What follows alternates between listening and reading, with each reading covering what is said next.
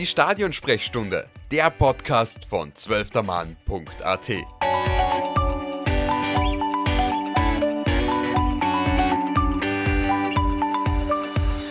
Liebe Zuhörerinnen und Zuhörer der Stadionsprechstunde, herzlich willkommen zu einer neuen Folge. Mein Name ist Tobias Kurakin und heute reden wir, was der ÖFB Nachwuchs so treibt. Umso erfreuter bin ich, dass ich dazu einen Gast, den ihr schon kennt, gewonnen habe. Bei mir ist der Gesamtleiter der Talenteförderung im ÖFB und U17 Nachwuchstrainer Martin Scherb. Martin, schön, dass du wieder da bist. Ja, hallo Tobias, vielen Dank für die Einladung. Martin, wir möchten zu Beginn vielleicht kurz über deine Mannschaft reden und dann allgemein über den Verlauf des Nachwuchs. Hat sich ja einiges in den letzten Monaten getan. Äh, zunächst zu deinem Team. In diesem Jahr hat es, glaube ich, acht Spiele gegeben, sechs Siege davon und zuletzt zum Ablauf des vergangenen Jahres ein 4 zu 0 gegen Italien. Das klingt ja eigentlich herausragend. Wie bist du zufrieden mit der Entwicklung deiner Mannschaft? Also mit der Entwicklung der Mannschaft bin ich, bin ich sehr zufrieden. Gar nicht gewusst, wirklich ehrlicherweise, dass wir sechs Spiele der letzten acht gewonnen haben. Äh, das hat äh, die, die, die Siegesbedeutung nimmt erst mit dem Alter dann bei den, bei den Spielern zu. Viel wichtiger war die, die Leistung der Mannschaft. Wir haben in der U15 äh, begonnen mit diesem Team, haben wir einige Abstriche nehmen müssen, weil damals noch äh, ein Trainer zwei Mannschaften betreut haben. Also ich mit meiner Staff, die U19, die dann auch zur Europameisterschaft gefahren ist und gleichzeitig mit der U15. Das heißt, äh, da war die Aufmerksamkeit natürlich äh, mehr auf der 19 gelegt und da die Anzahl äh, der Spieltage etwas äh, reduziert. Im U16-Jahr, also in der letzten abgelaufenen Saison, haben wir dann wirklich den, den, den Fokus auf die, auf die Team- und Spielentwicklung gelegt und das hat schon im September kurz begonnen mit dem Doppelländerspiel gegen Deutschland. Das wir zwar zwei, alle zwei Spiele verloren haben, aber in drei Halbzeiten die, die bessere Mannschaft waren, haben das dann gegen die Slowakei gut hingebracht im, im Oktober mit zwei Siegen und haben dann gegen Italien gespielt. Das erste Spiel haben wir mit zwölf Metern in der Nachspielzeit noch 2 zu 1 verloren und das zweite 4 zu 0 gewonnen. Auch da ist äh, unsere, unsere Merkmale, die, die dieses Team hat oder eigentlich alle ÖFB-Teams jetzt, sehr hohes Pressing, ein gutes Umschaltspiel nach, nach, nach Ballgewinn, ein sehr hohes Verteidigen. War das sichtbar, hat den Italienern überhaupt nicht gefallen und wir haben ihnen im Aufbau ein und das andere Mal die, die Bälle weggenommen und, und haben gut umgeschaltet und Tore erzielt. Und im Frühjahr äh, war es dann gut, dass wir nach Spanien geflogen sind und dort zweimal gegen Spanien gespielt haben. Und wenn wir geglaubt haben, wenn man Deutschland und Italien auf Augenhöhe begegnet, dann kann man das auch mit Spanien tun. Dann sind wir eines Besseren belehrt worden. Äh, schauen immer auch auf, auf die Stärken unserer Spieler. Und der eine Spieler ist ein, ein, ein toller Tripler. Der zweite Spieler ist unheimlich dynamisch und der dritte ist ein richtiger Führungsspieler, ein Stratege, der einteilt, der organisiert und der auch viel sieht im Spiel. Und die Spanier haben halt sechs Spieler drinnen, die alle diese Attribute auf einmal vereinen. Und da wurden uns dann ganz deutlich unsere Grenzen aufgezeigt, spielerisch. Äh, ergebnistechnisch haben wir es mit 1 zu 2 und 2 zu 2 gut hinbekommen, aber die, die Latte, die Spanien gelegt hat im, oder legt im Nachwuchs, ist eine, eine sehr hohe. Und äh, im Frühjahr ist die Entwicklung weitergegangen. Wir haben in Kroatien gut, gute Leistungen gezeigt beim UEFA Development Turnier äh, und jetzt auch in Bulgarien dann und haben bewusst dann auch sehr unterschiedliche Gegner ausgewählt, weil wir im, im Herbst dann mit der U17 Quali-Runde 1 starten im Oktober und äh, mit, mit Dänemark ein Top-Team im europäischen äh, Fußballnachwuchs in der Gruppe haben wir das Top 1 und mit Litauen einen sehr unangenehmen Gegner aus 3 und mit Georgien, den Veranstalter des Quali-Turniers, aus Top 4 sicher den, den, den schwersten Gegner. Deshalb äh, jetzt auch mit Bulgarien und im September sind wir in Niederösterreich in St. Pölten Spiel zweimal gegen Griechenland haben wir bewusst zwei Gegner ausgewählt, wo wir davon ausgehen, Bulgarien hat es bestätigt, dass die tief stehen, dass die sich aufs Verteidigen konzentrieren, gute Umschaltspieler haben und über Standardsituationen kommen. Und da können wir uns für die EM dann richtig gut äh, vorbereiten. Aber mit der Entwicklung der 2007er sind wir im ÖFB allgemein und ich natürlich als spezielles Teamchef äh, sehr zufrieden. Burschen haben wirklich einen, einen guten Sprung gemacht in ihrer persönlichen Entwicklung, aber auch als als Mannschaft. Und jetzt freuen wir uns dann schon auf, auf, auf September und speziell dann auf die Quali-Runde 1. Du hast es vorher schon angesprochen, mittlerweile gibt es beim ÖFB, ÖFB, aber eh eigentlich schon länger diese ähm, Marschrichtung, dass jedes Team proaktives Pressing spielen soll, man will proaktiven Fußball spielen. Zugleich hast du auch gesagt, du hast ein sehr unterschiedliches Team. Der eine ist ein bisschen mehr Tripler, der andere ist besser in diesem Pressing. Wie schaffst du diese äh, individuellen Charakteristik der einzelnen Spieler in dieses System zu kriegen. Ist es bei du 17 vielleicht sogar schwieriger als bei Erwachsenenfußball? Ich würde jetzt gar nicht sagen, ich glaube, die Aufgabe eines, eines Trainers ist äh, die Qualität, die individuelle Qualität äh, des einzelnen Spielers, von dem der Trainer ja dann überzeugt ist, wer den Spieler aufstellt oder einberuft oder, wie, oder einkauft im Verein, je nachdem, äh, so in die Mannschaft zu integrieren, dass diese individuelle Qualität bestmöglich zum zum, zum Vorschein kommt. Man spricht im Fußball oft von, von äh, Überlegenheiten. Das heißt, der eine ist die numerische, ist eine ganz klare 2 zu 1 oder 3 zu 2 Situation. Äh, aber es gibt auch die qualitative äh, Überlegenheit. Äh, sprich jetzt Arjen Robben am rechten Flügel, Ball am Fuß in einem 1 zu 1, was zwar numerisch in Gleichzahl ist, aber aufgrund der Qualität, die der Spieler hat, dann äh, eine Überlegenheit der Ballbesitzmannschaft darstellt. Und, und das versuchen wir auch. Das heißt, äh, äh, unsere, unsere schnellen Flügel, die sollen den Raum hinter, hinter der letzten Kette des, des Gegners finden. Unser, unsere spielstarken äh, Mittelfeldspieler sollen Gelegenheiten haben, das Spiel zu verlagern oder im 1-1 Raum zu, zu schaffen. Und unsere Verteidiger sollen immer am Schwung nach vorne sein, weil sie sehr aktiv sind, äh, aggressiv verteidigen. Und, und wenn diese Stärken, die die Spieler einzeln haben, dann in eine Mannschaft gut eingefügt werden, dann, dann ist es wirklich ein, ein gutes Bild und das ist unabhängig, ob es ein Vereinstrainer ist, ob es im Erwachsenen oder im Nachwuchsfußball ist. Äh, einzige, der einzige große Unterschied ist im Profifußball, ist die einzige Währung, die interessiert, äh, der Punkt oder die Punktgewinne. Und im Nachwuchsfußball kann man bis zu einem gewissen Alter auch noch mit, mit äh, Entwicklung vor Ergebnis leben, aber spätestens in der U17-Quali als Teamchef ist auch das vorbei. Da ist natürlich auch klar, dass wir uns qualifizieren wollen für, für das nächste Jahr für die Elite-Runde und in Folge für die Europameisterschaft. Gibt es vielleicht so ein paar Kennzahlen, die du uns verraten kannst, auf das vorab ankommen, äh, wenn das Ergebnis äh, davor, vor der U17 eigentlich nicht, äh, zwar schon im Vordergrund steht, aber nicht das Hauptcharakteristikum ist?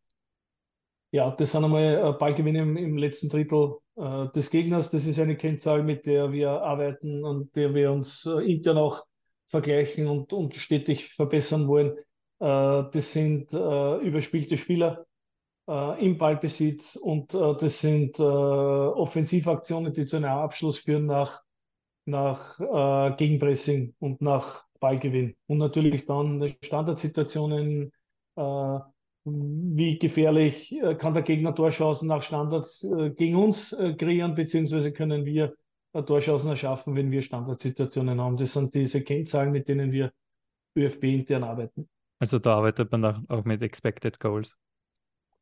Genau, also mhm. Expected Goals ist, der, ist vielleicht der Überwert, der bekannteste äh, Wert, den es, den es in dieser Sache gibt, aber wir arbeiten natürlich dahinter mit, mit mehreren Werten, die vielleicht dann für die Öffentlichkeit nicht so interessant sind, aber uns als Trainer, als Betreuerteam, als Trainerteam sehr viele Aufschlüsse geben und wo die auch das Verhalten der Mannschaft messbarer machen. Natürlich dann in Relation gegen wen spiele ich. Spiele ich gegen Spanien, die selber viel Ballbesitz äh, haben, oder spiele ich gegen Bulgarien, die eher tiefer stehen und, und, und weniger Ballbesitz haben. Aber das muss man dann, das ist dann Aufgabe von uns auch, äh, die Zahlen dann entsprechend der Qualität der gegnerischen Mannschaften einzuordnen. Wir haben vorher schon kurz angesprochen, im Oktober erwartet auf dich und dein Team die erste Runde der EM-Qualifikation. Was besonders auffällig war bei diesem 4 zu 0 Sieg gegen Italien, hat es ja dann doch ein paar personelle Ausfälle gegeben. Wie breit ist eigentlich dein Spielerpool, aus dem du derzeit schöpfen kannst? Ja, wir haben äh, ja im ÖFB seit einigen Jahren auch äh, in der U15 schon einen Lehrgang für körperlich Retardierte, das heißt ein bisschen kleinere äh, Spieler und der wird dann äh, zum Teil, und das erkläre ich äh, gleich, in der U16 fortgesetzt. Das heißt, auch wir haben einen erweiterten Sichtungslehrgang in Slowenien gehabt und haben da äh, neun Spieler, die im Vorjahr in der U15 in diesem körperlich retardierten Lehrgang, dem Future Team, nominiert worden sind, äh, uns noch einmal angeschaut, wie ist ihre Entwicklung passiert, wie können sie gegen Slowenien, die mit ihrem mm, besten Team gegen uns angetreten sind, performen. Und äh, dazu Spieler, die schon auf der äh, Scouting-Liste stehen, beziehungsweise Spieler, die schon einmal dabei waren, aber jetzt in, in, Letz in letzter Zeit nicht. Das heißt, Und da hat sich auch rauskristallisiert, dass wir ungefähr jetzt so aktuell mit, mit, mit Stand August 2023 äh, so circa 30 Spieler haben, wo ich sage, die sind aktuell äh, absolut leistungsfähig und, und konkurrenzfähig. Äh, Spieler 1 bis 8 sind top, die brauchen auch den Vergleich mit anderen äh, Top-Spielern in Europa aktuell nicht, nicht zu scheuen. Und dann sind wir gut aufgestellt. Aber ich bin sehr zuversichtlich, dass wir die zweite Runde der EM-Quali erreichen. Vielleicht kurz äh, zu diesem Prozedere der EM-Qualifikation. Es gibt eben diese erste Runde, die man als Gruppensieger überstehen muss, um in die zweite Runde äh, einzusteigen und sich dann für das Turnier zu qualifizieren, richtig? Okay. Nein, kleine Korrektur. Äh, es ist äh, äh die U17-Europameisterschaft wird letztmalig mit 16 Mannschaften gespielt. Das heißt, in der ersten Runde qualifizieren sich die beiden Gruppenersten und gehen dann in die Elite-Runde, die im März 2024 stattfinden wird. Und auch da qualifizieren sich die beiden ersten Mannschaften. Dort ist es allerdings dann erheblich äh, schwieriger, weil du mindestens eine Mannschaft aus England, Deutschland, Italien, Portugal, Spanien, wie auch immer, äh, dabei hast und dann noch Top-Teams wie Kroatien, und so weiter. Aber unser Anspruch ist natürlich, das Höchstmögliche zu erreichen und das ist natürlich die Qualifikation zur Europameisterschaft. Leider nicht so wie beim, bei den, bei den A-Teams mit 24 Mannschaften, sondern mit, mit 16, beziehungsweise in, später dann auch in der U17 und in der 19 so und so schon, wo nur acht Teams dabei sind. Äh, ja, also erheblich schwieriger. Mhm, das wird definitiv schmäler und schwieriger dann eben für die Teams. Äh, weil wir vorher auch über den Spielerpool, den du zur Verfügung hast, gespro äh, über den gesprochen haben. Der ÖFB hat seine Nachwuchsförderung, seine neu eigentlich die Talenteförderung auf komplett neue Beine gestellt. Die wird ja vielleicht in ein paar Jahren auch dazu führen, dass der Pool noch größer wird. Kannst du kurz erklären, was diese neu geschaffene Jugendregionalliga äh, bedeutet und was da auf die Nachwuchskicker zukommt? Ja, das muss ich ein bisschen ausholen, ist, ist ein wichtiger Schritt. Äh, es hat schon vorher große Evaluierung im Bereich des Projekt 12, also in der Spitzentalenteförderung gegeben. Äh, das war der erste Schritt im Bereich Talenteförderung. Der zweite war auch im Frauenfußball, was uns sehr wichtig ist, äh, hat es 2021, 2022 nach zehn Jahren Frauenakademie in St. Pölten einen großen strukturellen, inhaltlichen und personellen Schnitt gegeben, wo wir das auch komplett neu aufgesetzt haben. Wir haben im Bereich Goalkeeping mit eingeführt, einen, einen Teilbereich in meiner Abteilung mit Günter Kreisel als Head-Off, äh, der jetzt gemeinsam auf Initiative von Ralf Rangnick äh, eine Taskforce mit Roland Goriop leitet, wo äh, versucht wird, mittelfristig Torhüter für europäisches Niveau, österreichische Torhüter zu entwickeln. Und natürlich das größte Projekt war die Evaluierung der Talenteförderung. Einerseits war das der Bereich im LAZ, wo es inhaltlich äh, wirklich einen Relaunch gegeben hat, wo, wo, wo klare Vorgaben an die LAZ-Trainer und die Landesverbände gemacht wurden mit, mit Ausbildungsschwerpunkten, die entsprechend den neuesten wissenschaftlichen Erkenntnissen äh, von unserer Wissenschaftsabteilung in Zusammenarbeit mit den LAZ-Experten im ÖFB und den Landesverbänden erstellt wurden. Und das zweite und das ganz große Projekt auch nach außen sichtbar ist äh, die Evaluierung im Akademie äh. Also es äh, muss auch da kurz äh, ausholen.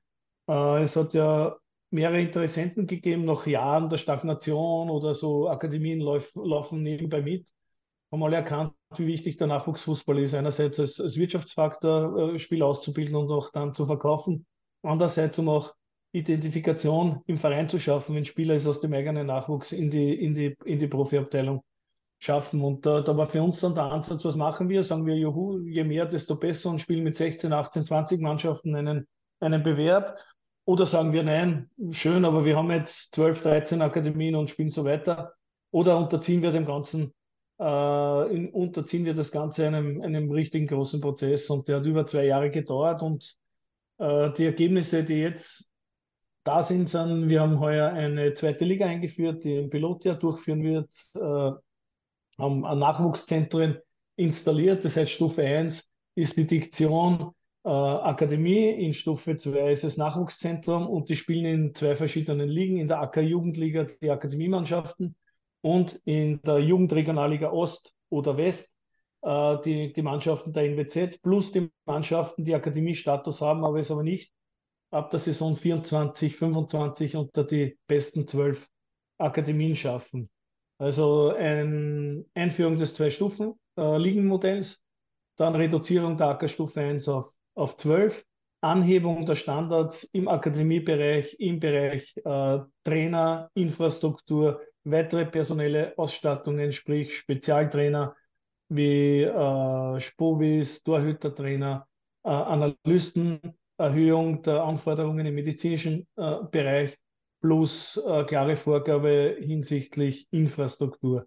Detto auch im, im Bereich der Nachwuchszentren, wo natürlich die Anforderungen dann etwas geringer sind, nicht so hoch, aber auch da eine Struktur geschafft äh, wurde, wo es doch Hauptberuflichkeit vorschreibt. Das ist für uns ein großer Schlüssel neben der Ausbildung der Trainer, die wir gemeinsam mit unserer Trainerakademie Thomas Seidler, Franz Bonweiser, Oliver Lederer da in enger Absprache mit der Talenteförderung durchführen.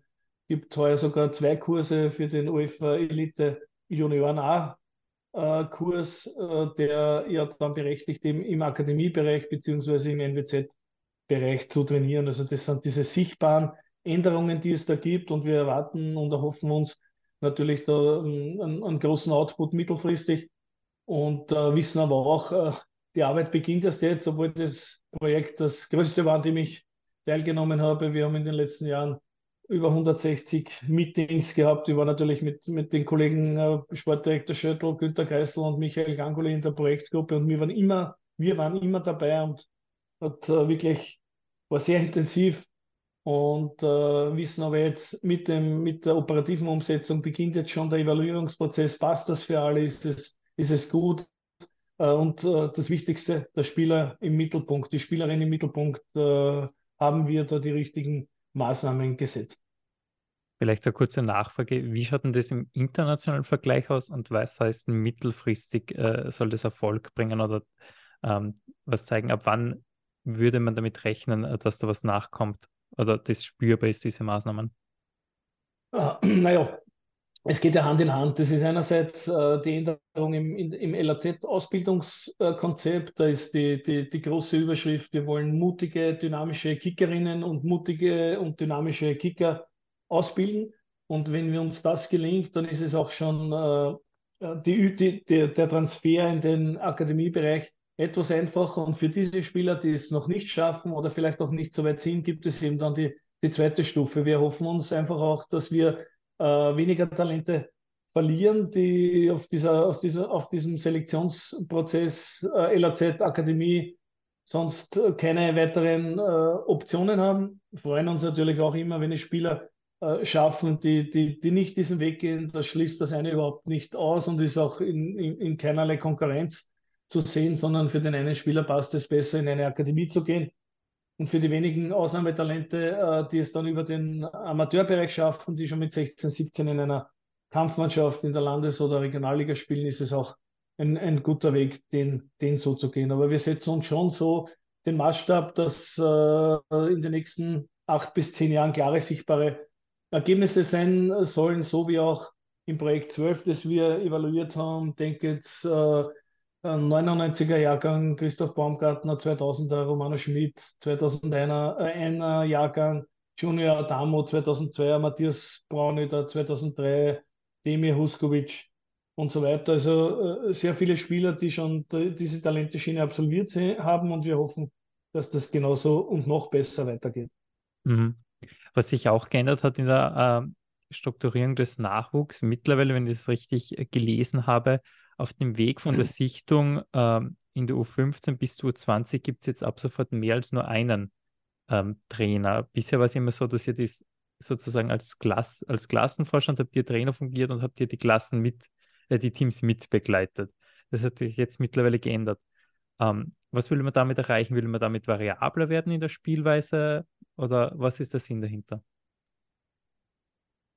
Naja, das, das eine ist einmal, äh, dass es einen zusätzlichen Teamchef wirklich bedarf hat, äh, weil es unmöglich ist, wenn du, und ich habe das am eigenen Leib erlebt, wenn du dich mit der 19 qualifizierst und gleichzeitig den Sichtungslehrgang durchführst.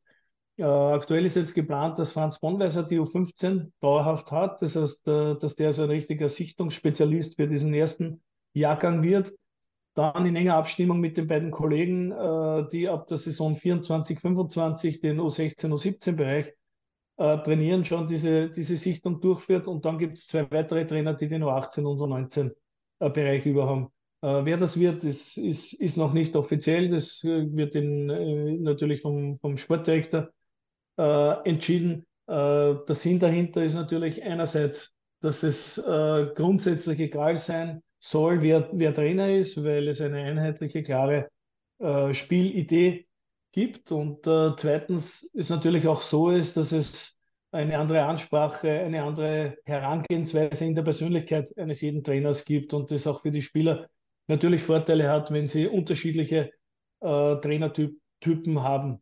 Vorteil natürlich der bisherigen Vorgangsweise war, dass die Spieler, äh, die so und so in der U14 einen Trainer haben, in der U15 einen Trainer haben, dann in die U16 Acker kommen, äh, ein Jahr später U18 und die Guten dann schon in der zweiten Mannschaft spielen, innerhalb von vier Jahren fünf verschiedene Trainer haben, einen, äh, einen Bestandstrainer haben. Aber äh, man hat sich jetzt entschieden, es einmal so zu machen und ich denke, es, äh, auch das kann uns, uns weiterbringen äh, in noch mehr Austausch, in noch mehr Kommunikation äh, über, über unsere besten Spieler und um die geht es, dass wir die bestmöglich entwickeln und unterstützen. Weil du Austausch und Kommunikation ansprichst, wie ist denn derzeit der Austausch und die Kommunikation zum A-Team-Chef Ralf Rangnick? Ja, sehr gut. Wir haben ja vor zwei Wochen äh, jetzt den Perspektivspielerlehrgang gemeinsam gehabt, wo die besten 30 Spieler, sage ich jetzt, natürlich mit einigen Absagen verletzungsbedingt, äh, der Jahrgänge 2.4 bis 2.7 zusammen waren. Das, äh, der Perspektivspielerlehrgang wurde ja von Ralf Rangnick und äh, seinen Assistenten Lars Konetzka und Peter Berchtold äh, geleitet und es waren alle ÖFB-U-Teamchefs dort, äh, Mädchen und, und, und Burschen. Das heißt, äh, einerseits Austausch über die, über die Arbeitsweise im, im Trainingsbetrieb eines, des A-Nationalteams, Andererseits hat es natürlich dort auch sehr viele persönliche, individuelle Gespräche gegeben über Arbeitsweise, über Austausch und natürlich auch äh, große Sitzungen, wo äh, Arbeitsweisen vorgestellt worden sind, wo es einen, einen äh, Austausch gegeben hat und der uns dann zu dieser österreichischen Fußball, gemeinsamen österreichischen Fußball-DNA führen soll diesen proaktiven Fußball, äh, den der ÖFB spielen lassen will, dann hat es ja auch definitiv schon vor Ralf Rangnick gegeben, also diesen Weg, den man ausgegeben hat. Hat man da jetzt noch ein paar Stellschrauben gedreht? Hat Ralf Rangnick gesagt, äh, vielleicht da noch mehr Fokus legen oder ist das eigentlich so umgesetzt worden, gleich wie man das vor Jahren geplant hat? Na, Ralf äh, in allen Bereichen äh, wirklich äh, ähm, Schwung hineingebracht, auch, äh, in, also wie gesagt, in allen Bereichen und hat klar präzisiert, was, was Spieler können sollen, die im sind, dass natürlich äh, eine gewisse Grund, ein Grundtempo da sein soll, dass eine, ein, eine, eine Bereitschaft, immer auf dem Sprung zu sein, den Ball zu erobern, nach vorne zu verteidigen, äh, dass mit Ballgewinn es sofort nach vorne geht. Also all diese, diese Prinzipien, die man im A-Team jetzt äh, sieht, die versuchen wir zwar auch schon länger, aber jetzt noch einmal ganz klar und, und geplant in den U-Nationalteams umzusetzen. Mhm. Spürt sie diese Euphorie, was ihm das A-Nationalteam derzeit entgegenschlägt? Äh, könnt ihr von dieser Euphorie auch was mitnehmen? Äh, jein, also man spürt es natürlich und das ist das Beste, was es gibt, wenn unser A-Team so spielt wie im letzten Spiel gegen Schweden, das dann äh, 2 zu 0 gewonnen wurde. wurde. Äh, dann ist es sehr gut. Äh, wir im, im, in der Talenteförderung, da rede ich jetzt gar nicht als Nachwuchsteamchef, äh, haben manchmal dann dieses österreichische Phänomen, wenn das A-Team gut spielt, ist alles gut und wenn das A-Team verliert oder mal schlecht spielt, dann ist alles im ÖFB schlecht und, und die können gar nichts und so weiter. Etwas äh, kritisch hinterfragt, aber das ist vielleicht äh, das, das Leid äh, eines, eines Fußballtrainers in Österreich. Allgemein, dass da nicht, äh, deshalb ist es auch gut, dass es Podcasts wie euren hier gibt, dass ein bisschen differenzierter auf das Ganze geschaut werden kann. Aber äh, Erfolge fürs A-Team äh, heben natürlich den ganzen Fußball nach vorne, nach oben und helfen uns natürlich allen. Wobei der, eben der Nachwuchsbereich schon erfolgreich war, was auch beim A-National dem düsterere Zeiten gegeben hat. Du hast es vorhin angesprochen, die U19 EM äh, hat stattgefunden, während das A-Nationalteam ja nicht so glorreiche Erfolge eingefahren hat. Du hast vorher auch im Perspektivspielerlehrgang äh, angesprochen. Welche Lehren hat man eigentlich daraus gezogen? Auf was hat man genau geschaut? Wie ist es abgelaufen? Naja, es waren, äh, wie erwähnt, die besten, die besten Spieler da. Es wurden von Ralf Rangnick und seinem Trainerteam die gleichen Trainingsinhalte wie beim A-Team durchgeführt. Natürlich waren die dann in der einen oder anderen äh, Übung etwas langsamer, nicht auf diesem hohen Niveau, wie wenn es jetzt David Alaba, Conny Leimer oder wer auch immer im A-Team durchführt. Aber die Burschen haben schon gemerkt, äh, in welche Richtung es geht. Und das war der, der eine Sinn, dass sie sehen, was im A-Team verlangt wird, äh, dass das, was wir als U-Team-Trainer machen, dann genau was ähnliches ist, was oben verlangt wird. Und andererseits war es natürlich für den Teamchef und für seine äh, Assistenten, sowohl aber auch für alle anderen U-Team-Trainer sehr wichtig, die Spieler kennenzulernen, ihre, ihre Stärken zu sehen, was dieser österreichische DNA, diese österreichische DNA sein kann, eben dieser, dieser mutige, dynamische Fußballer, den wir versuchen auszubilden und natürlich dann in jeder Trainingseinheit mit diesen, mit diesen Inhalten dann versehen wollen.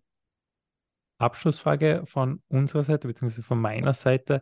Äh, zuletzt hat Ralf Rangnick ja eigentlich unfreiwillig eine Debatte über Tabellen im Kinderfußball äh, hervorgerufen. Was ist denn deine Meinung dazu? Tore zählen und Tabellen braucht sie schon in jedem Bereich des Fußballs? Meine Meinung ist die Meinung des, des ÖFB und da hat auch Ralf Rangnick einiges dann, dann klargestellt. Es geht einfach darum, dass man versucht, dieser, dieser hohen Dropout-Quote, die in den letzten Jahren eklatant war, dass nicht einmal die Hälfte der Spieler, die im Nachwuchs begonnen haben, im 18. Lebensjahr dann noch Fußball spielen entgegenzuwirken. Und da hat sich eine Arbeitsgruppe mit wirklich äh, äh, nationalen Experten sehr lange damit äh, beschäftigt. Es gibt ja schon seit über zehn Jahren im U6 bis U8 Bereich keine, keine Tabellen mehr und äh, es ist einfach rausgekommen, dass diese Fixierung auf Tabellen einfach äh, das fördert, dass nur die aktuell besten Spieler äh, zum Einsatz kommen, dass der Druck der Eltern äh, so hoch wird und es geht nicht um nicht gewinnen wollen, also das, das wollen wir alle, jeder Trainer, der spielt, muss versuchen, das Spiel zu gewinnen, aber nicht auf Kosten der, der Entwicklung der Spieler. Und es gibt Verlieren und Gewinnen natürlich durch die Flecken, flächendeckende Turnier. Systeme und es ist eine europäische, fast einheitliche Entwicklung. Das ist in Deutschland so, in der Schweiz so, Belgien ist genauso äh, die Nummer eins der Welt geworden. Aber natürlich, und das ist ja das, das Wichtigste, äh, im ÖFB werden diese, diese Ergebnisse, diese Evaluierung der Wettspielformen im Kinderbereich laufend überprüft. Und äh, da sind natürlich die Kollegen der Breitenfußballabteilung bei uns dankbar, dass, dass, dass Ralf Rangnick sich dann auch einbringt und es da einen wirklich konstruktiven und guten Diskurs gibt. Und äh, äh, auch da ist wichtig, dass wir einfach im Schritt 1 die Dropout-Quote verringern, dass mehr Spieler beim Sport bleiben und in Folge äh, mehr Breite im Fußball bringt auch mehr äh, Qualität in der Spitze. Und das ist auch das große gemeinsame Ziel, das wir im ÖFB alle versuchen zu erreichen. Das war ein sehr, sehr schönes Schlusswort. Viel Glück dafür, viel Glück für die bevorstehenden Aufgaben. Wir drücken weiterhin die Daumen. Vielen lieben Dank wieder fürs Dabeisein. Ja, vielen Dank nochmals für die Einladung und äh, danke auch für die Glückwünsche. Vielleicht schaffen wir es ja im Sommer wieder, falls wir wie bei der 19, bei der 17 Euro sind und dann komme ich gerne wieder, wenn du mich noch einmal einlädst. Auf das freuen wir uns natürlich sofort. Dann auch an euch, liebe Zuhörerinnen und Zuhörer, vielen Dank fürs Dabeisein, fürs Zuhören. Wir melden uns nächste Woche wieder mit einer Podcast-Folge, dann zum Thema die Europacup-Performances der ÖFB-Clubs.